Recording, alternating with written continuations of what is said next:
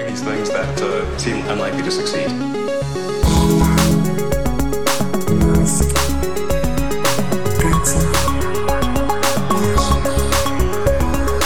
Bueno amigos, bienvenidos a un nuevo episodio de Elon, el podcast en el que, a pesar de todo, seguimos teniendo que sacar episodios para hablar de Elon Musk y sus compañías. Yo soy Alex Barredo, conmigo está Matías Zavia. ¿Cómo estás, Matías?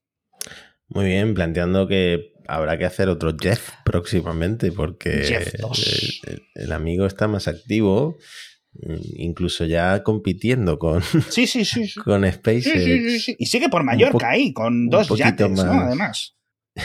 Ojito. un poquito, un poquito más, más cerca, ¿no? Sigue a la zaga de SpaceX porque Blue Origin no ha volado absolutamente nada, ni un tornillo ha llegado al espacio, pero, pero un poquito más cerca está, ahora hablaremos. Sí, el anterior episodio fue muy de salseo y en este os vamos a compensar con un episodio casi puramente técnico porque pues vamos a hablar mucho de Twitter rápidamente, unas cositas de SpaceX, que os las contará Matías, pero sobre todo nos vamos a centrar en la gran presentación que hubo a los accionistas en la fábrica de Texas con un montón de cosas interesantes. Mm, Me da una sensación súper rara cuando veo las cosas de- que Elon cuenta, porque el contraste con Apple es increíble. Es decir, aquí tienes que asumir no solo que es Elon, ¿vale? Y que son sus conjeturas y sus paridas, sino que habla de productos que pueden existir o no existir a 10 años vista. Y Apple es todo lo contrario. en cuanto a. Es decir, es. Elon Musk es su propio filtrador. Es decir, es su propio Mark Gurman. No hay industria de filtraciones de cosas de Tesla porque es el propio Elon. en fin, va a tener mucho más tiempo para dedicarse a Tesla porque por fin tiene a una CEO para Twitter, Linda Yacarino, proveniente de NBC Uf. Universal. Tema. Vaya día. Vaya día bueno, ¿eh? Vaya, vaya- vaya día, porque cuando Elon dijo que habían conseguido una, y lo dijo en femenino. Eh, nueva CEO, no dio el nombre. Eso es. En- entonces, gente, incluido alguien que no voy a mencionar, pero que está en este podcast y que no soy yo, eh, empezó a mirar los follows de, de Elon a ver a qué mujeres seguía, que no son tantas.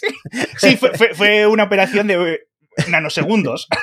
Sí, sí, sí, sí. Y bueno, ya luego se filtró y luego Elon confirmó que es esta tal Linda Yacarino em, que viene de NBC. Sí, de la, empre- de, ¿Dónde de- era? de la industria publicitaria. Es decir, una chica, bueno, una chica, una señora que tendrá pues sus 49 añitos aproximadamente, eh, veteranísima del mundo de la publicidad, del mundillo de Nueva York, para tener más o menos contentos a los grandes anunciantes y que vuelvan a invertir en Twitter. Pues sí, y ese día los fans de Elon, eh, tú ya no estás casi en Twitter porque te da pereza, pero eh, te comento, descubrieron que esta mujer estaba a favor de las vacunas. Ah, sí, lo estuve viendo. Y, Sí, sí, sí. y claro, de repente, bueno, y que participó en el foro económico este de, mm, ¿cómo se El llama? World El- Economic Forum, la WF, eh, lo de. Davos y todas estas historias. Exactamente. Los globalistas. Y claro, lo- lo- los Twitter Blues como que cortocircuitaron. yo, yo de verdad que esta red social ha perdido totalmente El rumbo. norte 100%, es que es increíble, tío. O sea, es que es absolutamente increíble cómo ha cambiado eh, lo que es la percepción del Twitter medio en cuestión de, de meses con esto. Uno de los tweets me ha llamado tanto la atención. O sea, es que me parece una locura. Elon está a punto de aprender por las malas que el temperamento de las hembras es simplemente incompatible con la libertad de expresión. Evolucionaron para ser los transmisores intergeneracionales de los tabús sociales. Es bastante simple. Necesitamos un científico de cohetes, autista y maximizador masculino a nivel de recursos, entiendo yo, como capitán del barco. Enviar 1682 likes. Este tío, que no le conozco de nada, por suerte, estuve leyendo su timeline, es una locura. Bueno, pues así Twitter, de estos de los recomendados, es todo lo que te escupe ahora. O sea, es como si hubiera entrado en otra dimensión, en una dimensión habitada por locos de 50 años, de estos que antes estaban enterrados en Facebook, ¿sabes? Ahí comentando sus cosas y en grupos de Telegram con avatares raros. Eh, yo qué sé, tío, de verdad, increíble. O sea, las cosas que pone este tío lo estuve leyendo y es una locura. Además, un, un canadiense, creo que quebequeño. Me ha dejado loco. Entonces, como esta señora, pues ha estado dentro del mundo de la industria, en plan, pues eso, eh, en el foro económico, eh, comentando a favor de las vacunas, diferentes propuestas a nivel internacional, etcétera, ¿no? Bueno, pues como miembro, en cierto sentido, de la Jet Set, a mí lo que me hace gracia es que la gente piense que Elon no es este grupo. que, es de los suyos, ¿no? Que Elon es de los suyos. Es decir, por favor, tío, por favor, por favor. ¿Sabes? Sí. O sea, es increíble. Bueno, bueno, la gente muy, muy, muy, muy. Y a pesar de esto, fíjate que yo estuve mirando los follows, como decías tú, y seguía a muchísimos de estos locos, ella en Twitter. Y hmm. aún así la estaban acusando, básicamente, no me voy a meter a poner aquí porque ya Elon se ha metido en muchos jaleos por antisemitismo, pero las acusaciones han sido completamente locas. Lo que hemos visto en Twitter estos últimos días. Y hmm. ahí lo vamos a dejar y no voy a querer más hablar del tema. Espero que lo haga bien los, los que estaban contentos eran los inversores de Tesla, ¿no? Porque subió, eh, inmediatamente subió la acción con la idea de que Elon ahora por fin se va a centrar en Tesla. Sí, yo no sé si realmente esto es verdad mm. o no. Lo veremos por el jet privado y por las posiciones y los movimientos que tenga, francamente.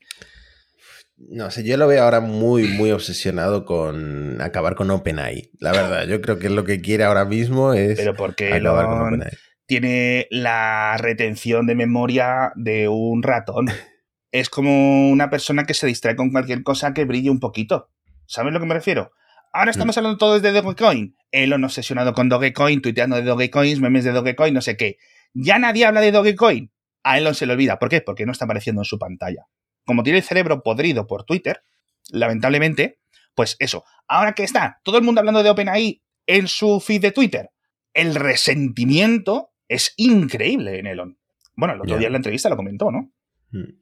Así que nada. Sí, que como que era su mayor error haber, eh, haberse ido de OpenAI, sí. haber seguido. Sí, luego hablaremos un poquito de esa, de esa entrevista a la CNBC, pero, pero bueno, estuvo interesante.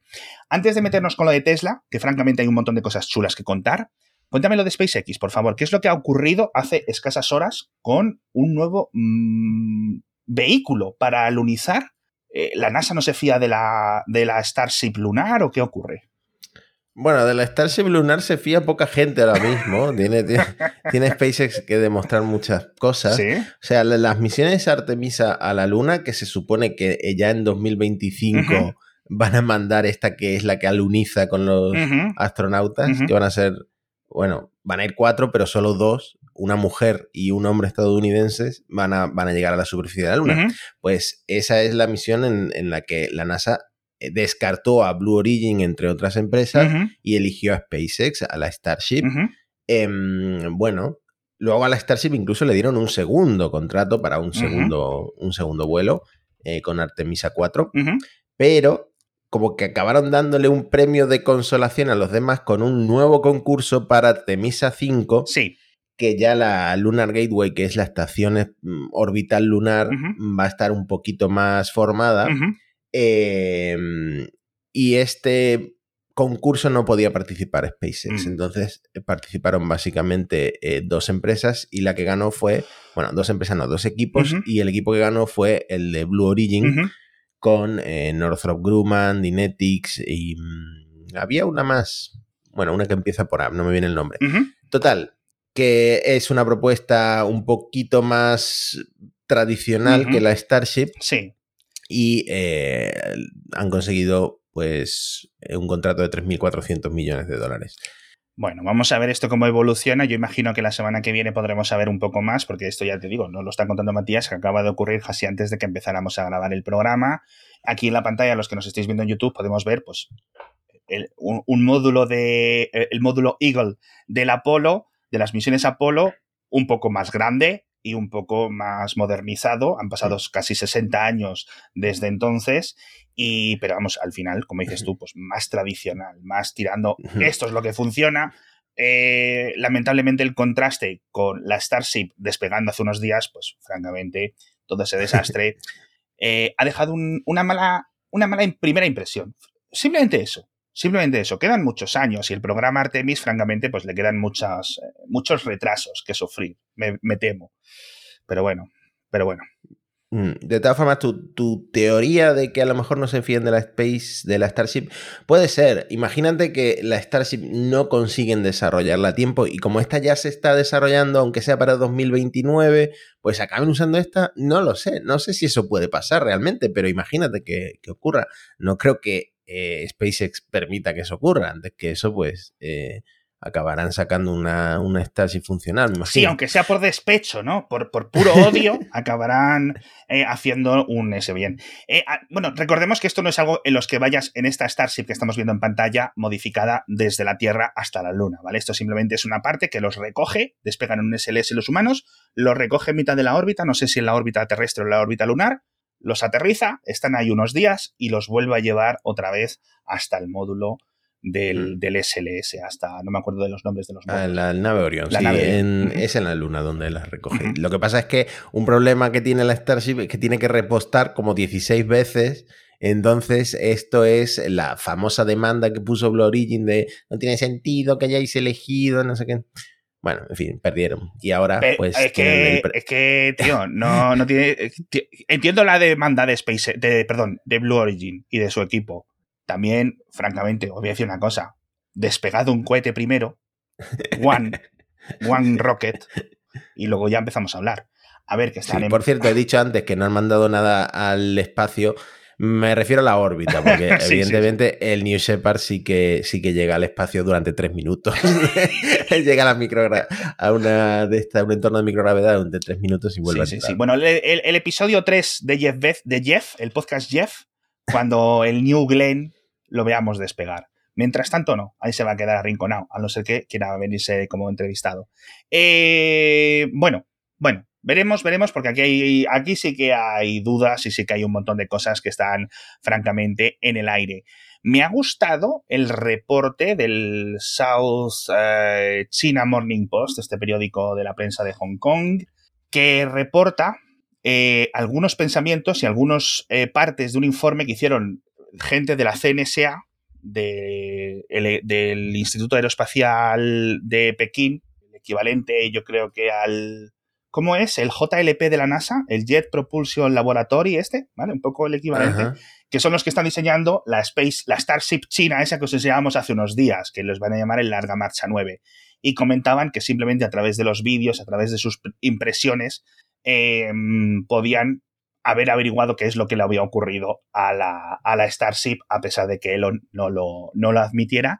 Y bueno, pues al final son buenos ingenieros. La, verdad es que los Falcon 9 y los Larga Marcha son los dos únicos cohetes que funcionan en este planeta y nos tenemos que quitar el sombrero ante ambos equipos, ¿no? Sí, esto, em, lo que los chinos se dieron cuenta, tengo que decir que yo que sigo mucha gente del espacio, eh, no solo los chinos se dieron cuenta, otra gente también lo había propuesto como, como teoría, es que la Starship perdió lo que se llama el Thrust Vector Control, que es un sistema inteligente que controla pues eh, los motores, el movimiento de los motores, el vector para que siga hacia arriba, digamos, el cohete. El, asistente de la conducción del cohete. Y esto hizo que no alcanzara la velocidad necesaria para que se separara la Starship, que si no lo, habría conseguido, incluso habiendo perdido tantos motores. Em, o sea, la Starship realmente es un cohete robusto que el primer vuelo pues no le ha salido muy una, bien. Una de las grandes impresiones de ese, de ese vuelo que vimos el otro día es en plan, mira, con todo lo que ha salido mal en estos tres minutos, desde el, eh, ¿cómo le dijo? El tornado de, el tornado de cemento de la base hasta la explosión final, es increíble que llegara tan alto y estuviera tanto tiempo en una pieza. O sea, es increíble, tío. A nivel, nos quitamos el sombrero con esto, francamente. Hmm. Bueno, y ya están. yo, la verdad, estoy sorprendido de lo rápido que están trabajando en Starbase cuando se suponía que iban a estar mucho tiempo sin, sin lanzar, porque ya está la S25, ya la tienen allí ¿Ah, en la zona de lanzamiento. Uh. Eh, tienen, eh, han probado el nuevo FTS, el nuevo sistema de terminación de vuelo, lo han probado con agua. Eh, luego en McGregor están probando a el Raptor a dispararlo sobre esta plancha de acero con agua. O sea, eh, lo que están ya avanzando como para lanzar dentro de poco. Oye, ¿no? que al final esto estábamos, lo comentábamos, ¿no? Y seguramente en Parsec, que los últimos, el último episodio lo habéis sacado hace unas horas, eso no me da tiempo a escucharlo. Hmm. Pero, y el anterior creo que tampoco lo he escuchado, no sé si hablabais del tema, pero Sí. es cierto que teníamos esas dos contradicciones, en plan, la Starship no va a lanzar en un año y Elon diciendo, en dos semanas tenemos el siguiente puesto, ¿eh? lo levanto yo. Pues sí, bueno, ojalá haya aprobación rápida porque si realmente están preparados, yo quiero seguir viendo Starship. Sí, no, claro, ¿quién no? O sea- lo que más ilusión me hace en el mundo. Ah, esto Lo es- siento por la gente que vive en Brownsville y que les llueve, que le llueve arena. Los de Port Isabel, rest in peace. Eh, Ciudadanos de Port Isabel. ¿Viste que están vendiendo las losetas de térmicas en, en eBay? la gente fantástica, tío. No es tanto la gente que las vende, es la gente que las compra, la que la, la parte desequilibrada. Es esa gente. Pero bueno, oye, Ni, ni confirmo ni desmiento que si pudiera la compraría uno, ¿eh? ¿qué precio más o menos tenían los trocitos? Uf, no me acuerdo, pero no sé, cientos de euros. Nada, es que tiene que haber bastante, bastante demanda por los merchandising, ¿no? Al final, oye, qué, qué cositas. Y ahora toca comentaros el patrocinador de esta semana de Elon, que es Hogar 5G de Vodafone, un producto muy innovador que te proporciona conexión a internet de alta velocidad en tu hogar o en tus hogares, eh, donde estés, donde estés, vas a poder llevarlo porque entre todas las ventajas que cuenta es con su autoinstalación, es decir, que lo puedes instalar tú mismo en segundos sin la necesidad de que un técnico vaya a tu casa y sin tener que hacer agujeros, ni tirar cables, ni nada. Lo enchufas y listo. Obviamente esto viene con una movilidad increíble que si necesitas irte de tu casa unos días, unas semanas o te empiezas a mudar, no tengas que estar dando de baja ni de alta ningún tipo de línea y te llevas toda la conexión contigo. Esto es perfecto para toda la familia, tengas un hijo, tengas 10 hijos, tengas hasta 120 hijos porque permite 120 dispositivos que se conecten a la vez, que funcionan como el resto de rutas tradicionales, muy poquita latencia y de verdad que esto es el futuro. No esperes más, entra en vodafone.es barra hogar 5G para ver toda la información, os dejamos el enlace en las notas del episodio. En fin, amigos, vamos a hablar de Tesla, vamos a hablar de Elon, que francamente estaba en su salsa. Eh, ha estado unas semanas un poco regular. Yo, como en Twitter le tengo ya un followeado, muteado, etcétera, pues no me entero de tantas cosas, pero por mi trabajo me sacrifico y me tengo que enterar de algunas cosas y entro en su perfil y miro y digo, madre mía, este hombre, este hombre está regular. Está regular. Para que yo piense, este hombre está regular, fijaos cómo tiene que estar. Y, incluso muchos de los fans de Elon cada día muestran más abiertamente su preocupación por su, no sé si decirlo, estado mental. Vamos a asumirlo así. Eh, entonces, eh, me gustó verle pues un poco con una actitud cambiada en el evento de Tesla, ¿vale? Eh, Estuvimos viendo aquí la, un prototipo de la Cybertruck, que cada vez vamos viéndola más finalizada, más acabada, más muchas cosas. Y eh, buenas noticias a nivel de, de la Cybertruck, porque sigue insistiendo en que mm, las primeras unidades van a llegar este año. ¿Cuántas? ¿Una? ¿Diez? ¿Cien? No lo sabemos, pero algunas. Y yo creo que si Elon sigue insistiendo, está insistiendo tanto, yo creo que francamente el producto debe estar medianamente avanzado. Seguramente sea equivalente al lanzamiento de 2016 de los Model 3, que fueron unas poquitas unidades, ¿vale? Y luego ya en 2017 empezó a acelerar. La cifra que dio Elon, 250.000 unidades al año. ¿A ti qué te parece 250.000 unidades de Cybertruck? Pues hasta hace poco estábamos en esas cifras eh, de Model 3, ¿no? Yo De, recuerdo de- cuando de todo Tesla, sí. De todo Tesla. ¿no? Y mm, es que, ya te digo, para mí ha ido descendiendo en interés eh, el Cybertruck y ahora es como que lo veo como el coche para los que pagan Twitter Blue, ¿no?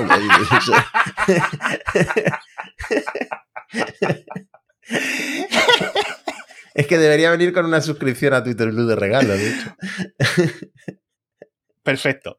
No hay comentarios. No puedo añadir ninguna nota a esto porque es que, madre mía, es el coche típico del youtuber este en su mansión de Los Ángeles para hacer los dos o tres vídeos, sacar el money money por las impresiones y al garaje con los, con los McLarens y con los Maseratis. Eh, bueno, dice que va a ser una, producción de, de, curva S, ¿vale? Las típicas desarrollos eh, de doble ritmo. Dice lento al principio y luego acelerándose. Dice, luego un poco más adelante, en la presentación, pues se le fue calentando la boca y dice, bueno, a lo mejor medio millón. Si es cierto que, como comentan aquí en Electrek, muchas personas, por el precio de la Cybertruck, que recordemos, es fantasía, esos 40 mil dólares, amigos, eh, pensaban y creían realmente que esto iba a vender más, en plan, un millón de coches al año. Lo siento mucho. O sea, es que ya simplemente por el diseño te puede gustar más, te puede gustar menos, pero, francamente, a lo mejor me estoy equivocando yo, pero yo no veo un millón de esto. Es decir, es tan fuera de lo tradicional, ¿vale? Que no creo que realmente eh, en ningún momento sea tan popular sin tener en cuenta el precio, ¿vale? A lo mejor luego empiezan vendiendo los modelos de ciento y pico mil euros y luego poco a poco van añadiendo los modelos un poco más baratos. Los primeros que lo recibirán seguramente youtubers y cosas así. Pero bueno, en principio en 2024 lo empezaremos a ver de una forma regular. En 2024 lo que no vamos a ver, Matías, el roster. Bueno. Esto sí que ha sido y sigue siendo el gran meme, tío. Sí. No sé si te has enterado de Digref, este youtuber que vive en Andorra. Eh, este youtuber que vive en Andorra. ¿Qué le ha pasado? Bueno, youtuber, es streamer realmente. Eh, es uno de los que reservó el roster y lleva esperándolo desde entonces. Y al final se ha comprado un Model S Plaid. Pues un buen coche. Al menos existe al menos existe. Eh, eso es lo que te decía yo. Es que el hype de esas épocas de, Tesla es que ahora estamos en la resaca de todas esas cosas, ¿vale? Y francamente, recordemos que Elon ha dicho que este coche iba a volar. Que este coche, Elon ha dicho públicamente, podéis buscar el tweet y el episodio de Elon en el que lo comentábamos, que iba a tener tecnología de los cohetes de SpaceX. Es que no puedo comentar te más. Veo escéptico. Es que no... Alex, te veo escéptico. Es que no puedo comentar más. Es que si, si, si, si Ibáñez, el de Mortadelo y Filemón, hiciera una parodia, ¿vale? Con Mortadelo y Filemón yendo a visitar a una persona que parece Elon Musk, no se le ocurrirían este tipo de cosas locas. ¿Sabes a lo que me refiero? Ni en las películas estas donde aparece, como en la última de Parque Jurásico, o no sé qué otra película, que aparece un, un personaje que es medio Steve Jobs, medio Elon Musk, medio cosas así, no se les ocurren ese tipo de cosas a guionistas profesionales, e, ese tipo de, paridas. Entonces, ha vuelto a defraudar diciendo que eso, que no va a salir en 2024, a pesar de que fue anunciado en 2017. Para que os hagáis una idea, para que os hagáis una idea del concepto, los que escuchéis Cupertino, las gafas de Apple, estos cascos de Apple que se supone que Apple va a anunciar en, unos meses, en un mes, empezaron a desarrollarse, a desarrollarse en esa época. Y nos estamos quejando de los retrasos y los retrasos y los retrasos, pero al menos parece que ya lo van a lanzar. O sea, ojito, con. Es que son siete años, Matías. ¿Sabes? No sé muy bien, no sé muy bien qué sentido tiene. O sea, perdón, entiendo el sentido completamente de por qué se hizo así, francamente. Pero bueno, eh, también no sé qué decirles a los que reservaron el coche. Chicos, no sé si es parte de envidia, parte de superioridad moral o qué, pero tío, o sea, ¿qué esperabas? ¿Qué esperabas? Mm, bueno, es que es un coche de estos tan aspiracionales que si yo tuviera el dinero también lo habría. Oye, claro, es que por reservarlo, como lo de los 100 dólares por el Cybertruck.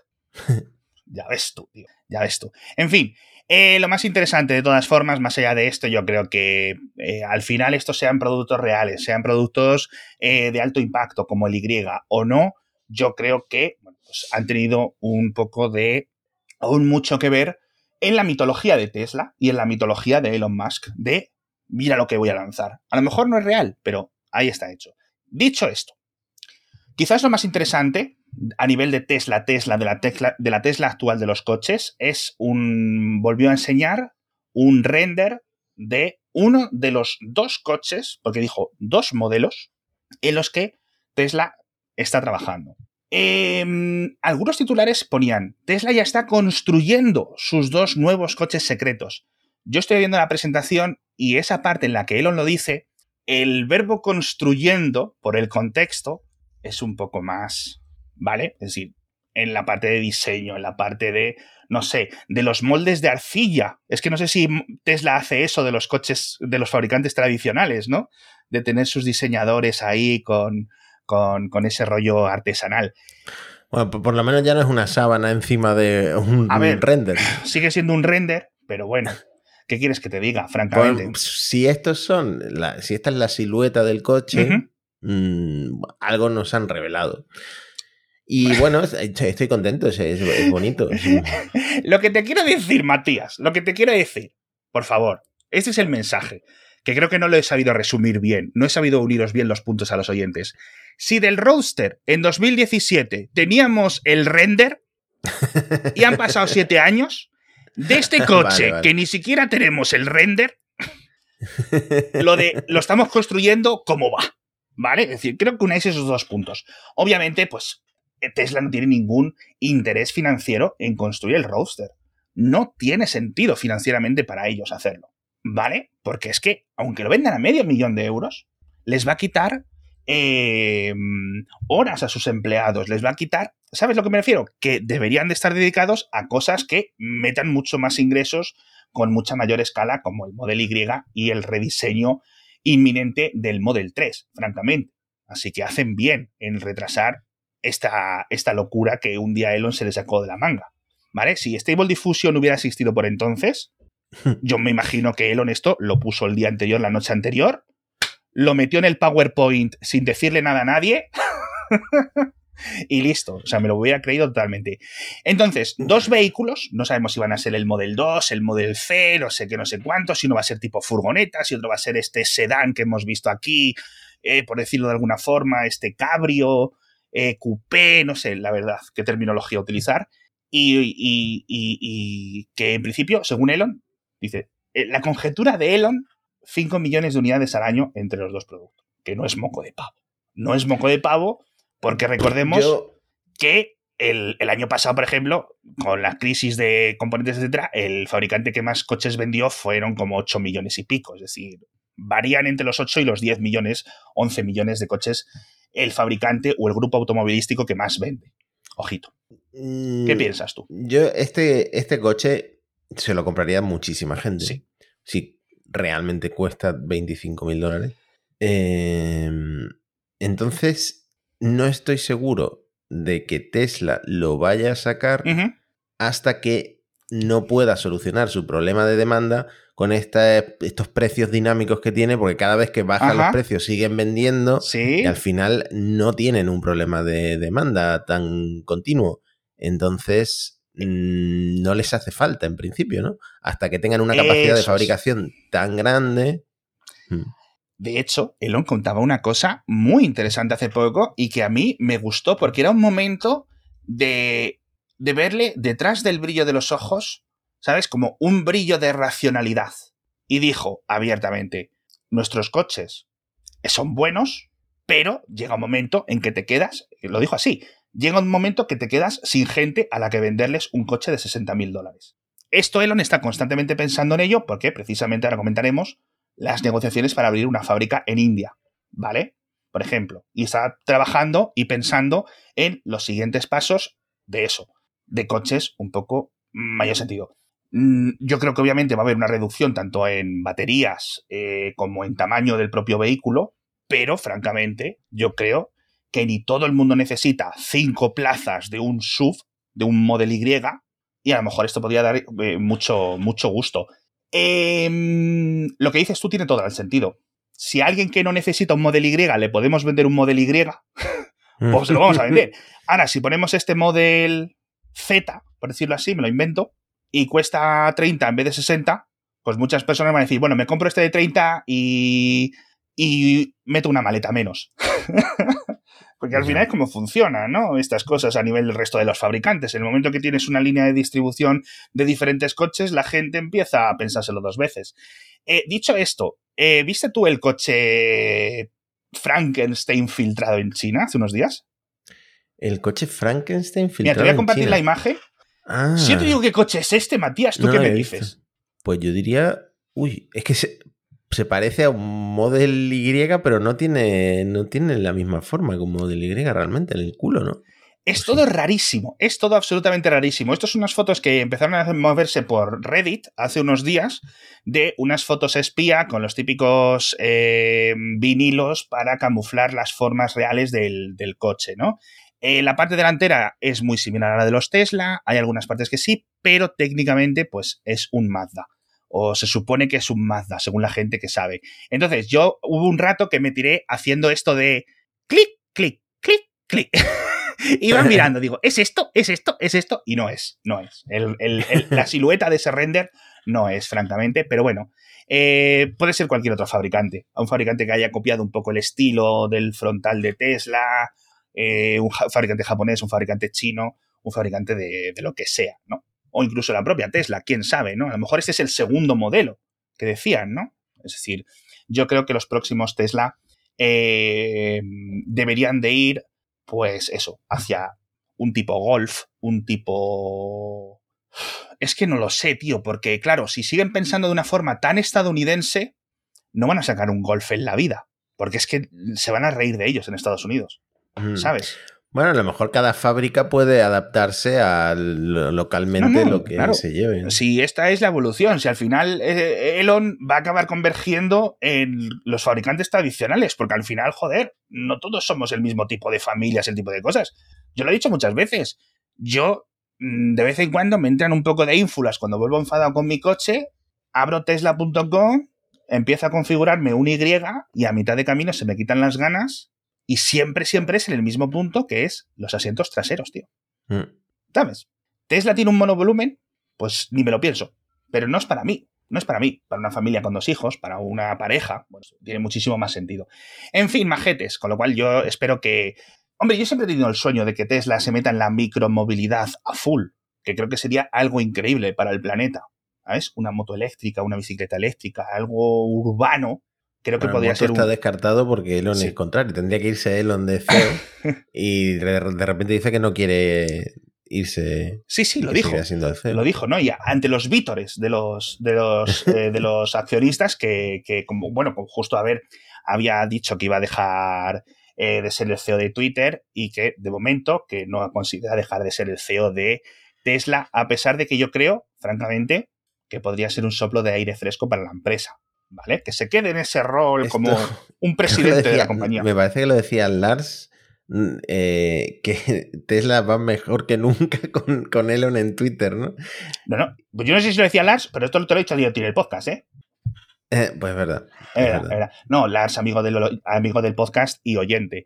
Eh, hablemos del Optimus, amigo, porque volvió a enseñar otro vídeo en el que, francamente, creo que la única cosa que podemos sacar como conclusión es esto está avanzando, quizás incluso más rápido de lo que muchas personas eh, pensamos. Si es cierto que llevamos ya dos añitos hablando del Optimus, que el avance que Tesla ha tenido en dos años es increíblemente alto, ¿no? Comparado con los desarrollos del Honda Asimo y todas estas cosas que, claro, iban haciendo más desarrollo pionero, pero, francamente, estamos viendo cosas muy chulas, muchos avances muy importantes, tanto a nivel de entrenamiento como de sensores, como de todo. A, a estos, a estos robots sí les ponen LIDAR. Anda. Bueno, técnicamente no sé si esto Todos es los que quitaron de los coches se los han puesto. No sé si esto es LIDAR, pero ah, es posible que sea simplemente. Bueno, yo, a ver, te veo muy optimista con el Optimus, pero yo lo, lo he visto andando muy despacito, muy despacito. Ya, pero ya más rápido que hace tres o cuatro meses. Y, y esto, esto tiene. No, esto, esto puede ser fotogrametría, francamente. Esto que estamos viendo en la pantalla no tiene por qué ser LIDAR.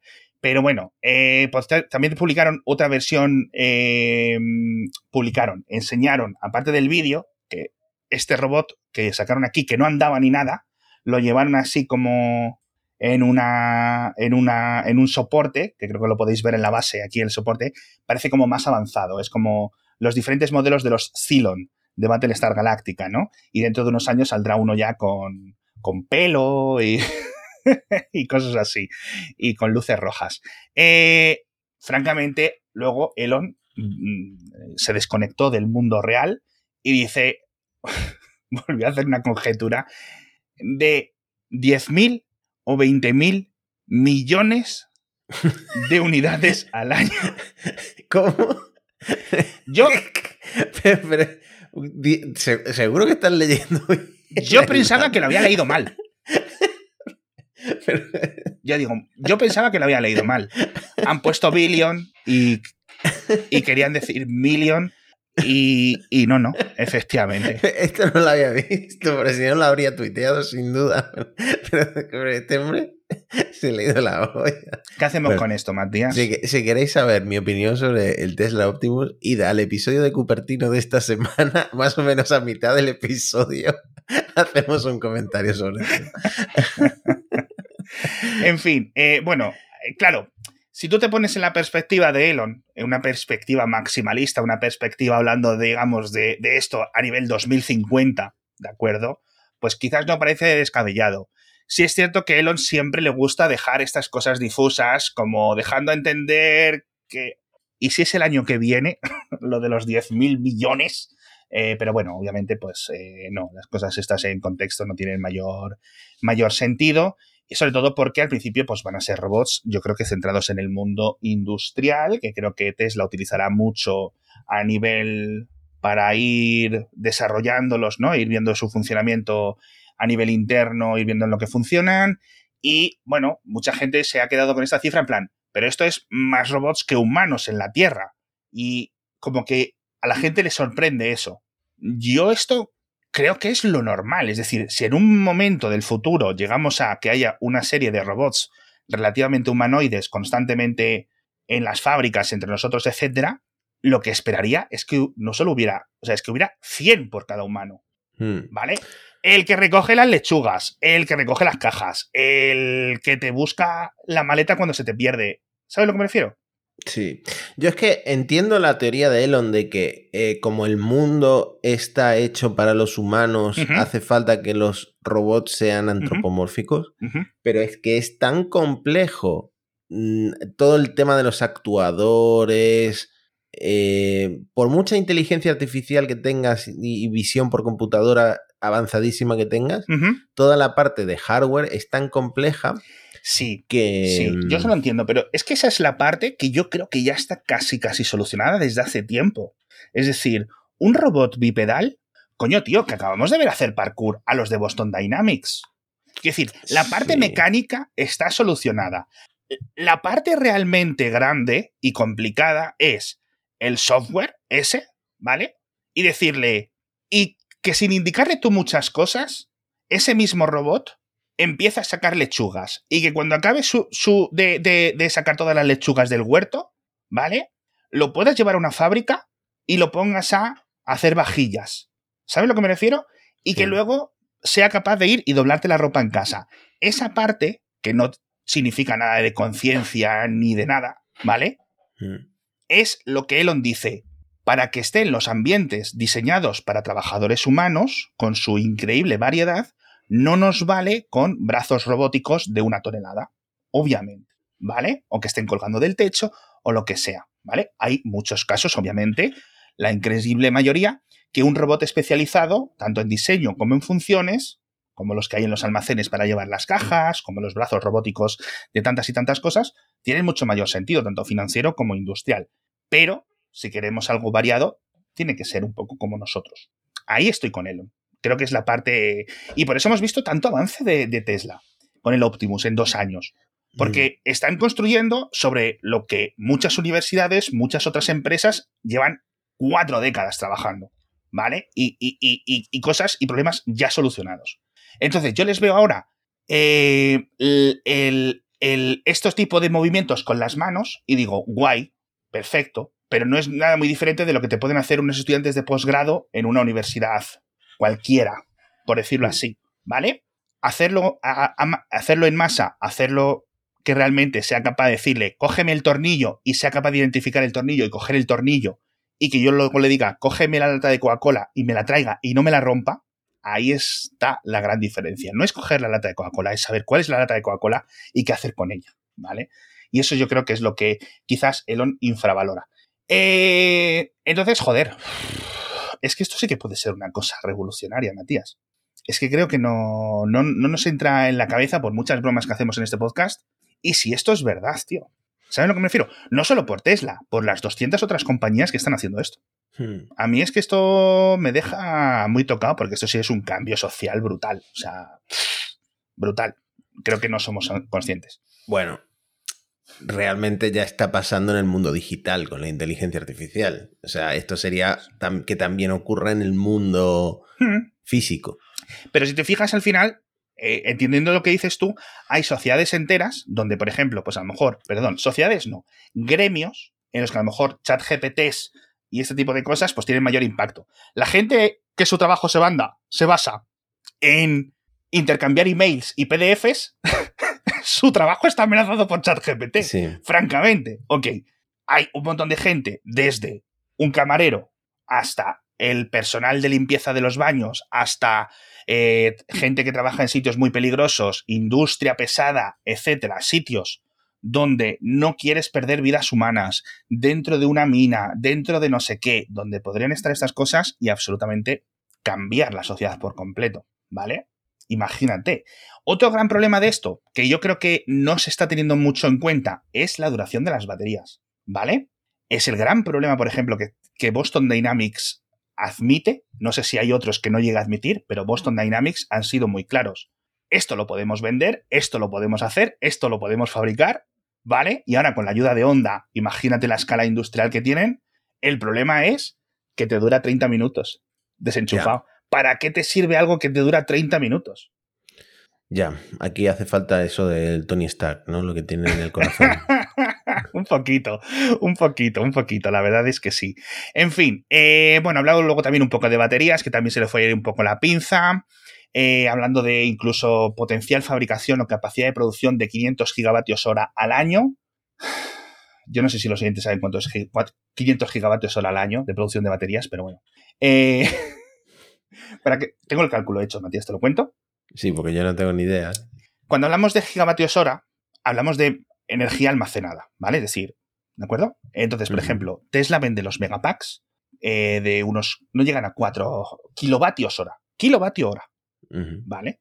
Eh, tienes modelos de 4 horas y de 2 horas. Es decir, el de 4 horas, por decirlo así, está diseñado para toda esa energía, esos 4 kilovatios hora, eh, distribuirlos a un ritmo de un kilovatio constante, ¿no? Durante esas 4 horas de potencia. Y el de 2 horas, pues el doble, más o menos. Creo que no llega al kilovatio ni a los 2 kilovatios, pero te haces una idea, ¿vale? No es mucho, no es mucho. Pero oye, es mm, algo muy chulo, por ejemplo, pues para un hospital que te aguante media hora o que te dé un Mm. ritmo fuerte o modelos especiales, pero siguen siendo cosas de 20 millones de dólares te cuestan, ¿vale? Está bien. Eh, esto significaría, si Tesla realmente los vendiera, eh, tengo aquí el cálculo hecho, 128 millones de megapacks, no sé cuántos megapacks vende Tesla al año, em, y unos ingresos totales para Tesla de 250 mil millones de dólares al año, solo en las baterías. ¿Qué te parece, Matías? Bueno, explicaría por qué la acción de Tesla siempre está tan alta, ¿no? Si, si- si- si todo, si todo va a salir tan bien, Es que estamos hablando de invierto hasta yo si quieres. el, el- el- el nivel de ingresos de los iPhone y cosas así. O sea, todo lo que ingresan los iPhone, creo que se quedaría ligeramente por debajo de esa cifra. Solo en las baterías, sin hablar de los Teslas, ni los robots, ni cosas así. Obviamente, pues Elon vuelve a, a- a decir esto de sus conjeturas, esto de mm, no dar fechas, que creo que hace bien, pero claro, con estas cosas, pues yo siempre, si yo fuera un poco, si Elon fuera un poco más honesto, diría, a largo plazo creo que podríamos tal. Pero es que el problema de Elon es que igual que te ha dicho los, los 500 gigavatios hora, te podría haber dicho 400 o 600. Es decir, es que la cifra se la ha sacado de la manga, ¿vale? Y ese es el problema. Estamos aquí nosotros haciendo los cálculos que no tienen ningún sentido, ¿vale? Y, y poco más, que están negociando con una fábrica en la India, que el otro día estuvo con Macron en Francia, con lo cual han vuelto los rumores de una segunda fábrica en Europa, pero en este caso obviamente en Francia. Eh, yo no sé si Francia tiene mucho sentido, yo la verdad es que ahí no me meto, eh, pero bueno, ojalá en algún momento veamos Tesla Vigo o, Hmm. o Tesla Pontevedra, ¿no? Giga Pontevedra, sería, sería bonito. He notado que siempre te vas a Galicia, pero, pero o nunca te vas a. mm, Bueno, a Galicia, León, nunca te vas a, a Cataluña.